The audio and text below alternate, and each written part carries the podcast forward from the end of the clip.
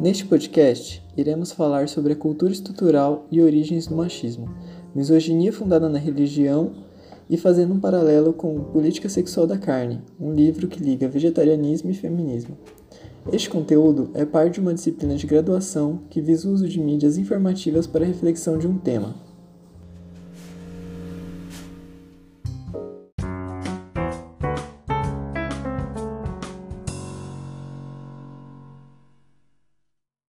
Vamos falar agora da cultura estrutural e as origens do machismo. O machismo que está presente na sociedade de diversas formas e já está tão enraizado que acaba se naturalizando em nossas ações. E como consequência, tudo ao nosso entorno passa a ter marcas desse machismo, né? É, o que forma uma sociedade de machismo tóxico sem que as pessoas que estão nela percebam e reproduzem isso, naturalizam. E citando alguns exemplos do cotidiano, é, uma, quando homens, por exemplo, é, se acham no direito de assediar as mulheres, né? Pela roupa, comportamento, enfim, sabe? Coisas da cabeça dele, julgamento pessoal mesmo. E mesmo assim, tipo, esse homem é visto como o não culpado da ação. A mulher é que é tida como a culpada, aquela que está provocando a ação.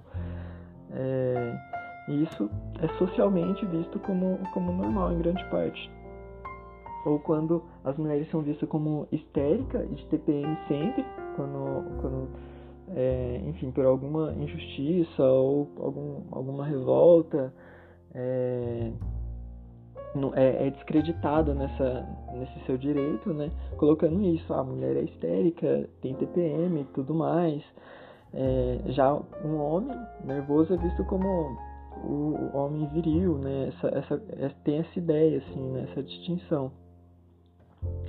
É, e, e em espaços de discussão a gente também pode ver essa, essa diferença de gênero, né?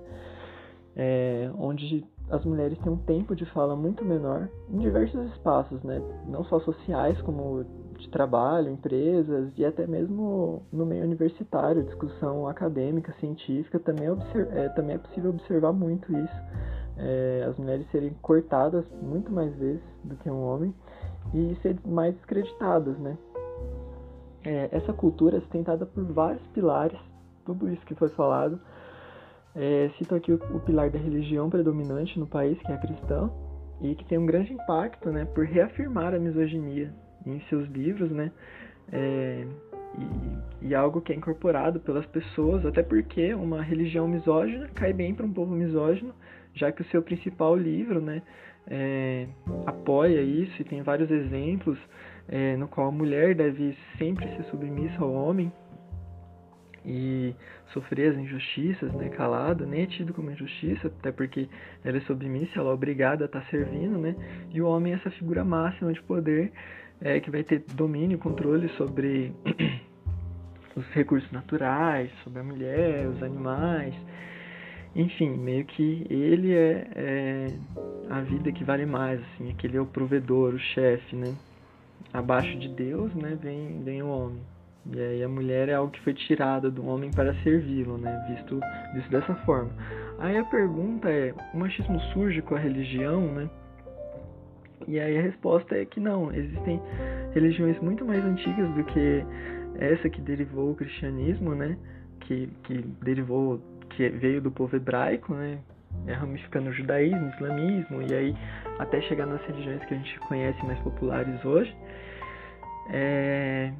E essas que são mais antigas eram inclusive matriarcais, onde a mulher era o, o, a figura de poder, né? Eu cito aqui o exemplo da, da bruxaria, e tirando uma ramificação da bruxaria, o, a Wicca.